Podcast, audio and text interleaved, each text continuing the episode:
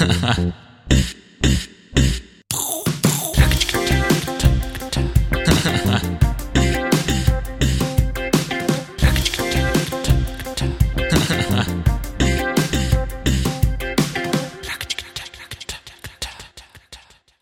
wunderschönen guten Tag, guten Morgen oder auch Abend.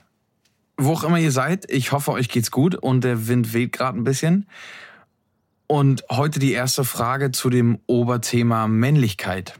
Was ist denn das?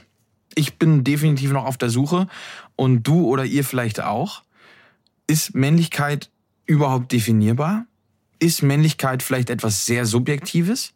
Ich will herausfinden, was andere Menschen mit diesem Begriff verbinden. Und ich denke, wir stehen, und damit meine ich alle, in der Verantwortung, uns mit diesem Thema auseinanderzusetzen. Ich will nicht damit sagen, dass der Mann etwas Bestimmtes ist oder zu sein hat. Oder auch, dass jemand mit bestimmten Merkmalen ein Mann ist und auf eine bestimmte Art zu handeln hat. Ich denke nur, dass alle sich mit diesem Thema auseinandersetzen sollten. Die Vergangenheit hat uns gezeigt, was toxische Männlichkeit nämlich angerichtet hat. Kurz per Definition laut Wikipedia Tatsächlich meint toxische Männlichkeit aber die stereotypen, repressiven Vorstellungen der männlichen Geschlechterrolle in einer Gesellschaft, die limitieren, welche Art von Emotionen und Verhaltensweisen Jungen und Männer an den Tag legen dürfen und welche nicht. Ich glaube, dass es in der Zukunft bei der jungen Generation nicht mehr so viel um Schuld gehen sollte, sondern mehr um Verantwortung.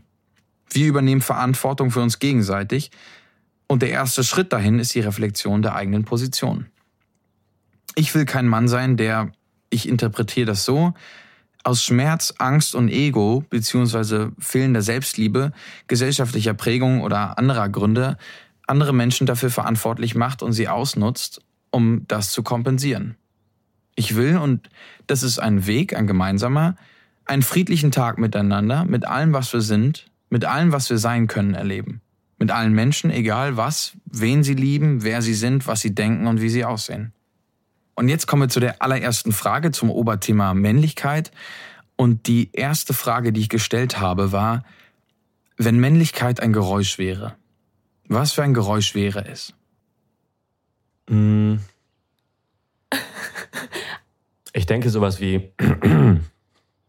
Shit. Oh Gott, bei sowas bin ich so unkreativ. Ein tierisches Brüllen. nee, tiefer. Tiefes Brummen. Gott. Ähm. Brüllen? ähm, also natürlich denke ich an irgendwas Tiefes, Männliches, aber das finde ich ja auch ein bisschen naiv.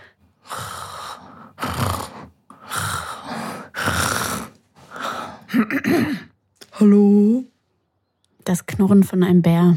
Ich denke, also ich denke schon, Mann ist jetzt ein Für mich wäre Männlichkeit wahrscheinlich irgendwie so, ein, sehr tief irgendwie gedacht, so eine tiefe Grundmelodie. aber trotzdem nicht sehr aggressiv, so dass man, was man immer denkt. Wie bei Peter und der Wolf, der Großvater. Oh. Trommeln. Sondern ein tiefes, eher angenehmes, eher so, keine Ahnung, so ein bisschen Sicherheit gebendes Geräusch. Das würde ich mir so bei meinem Mann vorstellen, keine Ahnung. So. Aber auf jeden Fall tief. So ein tiefes oder so. Keine Ahnung. Scheiße. Ähm. Grrr.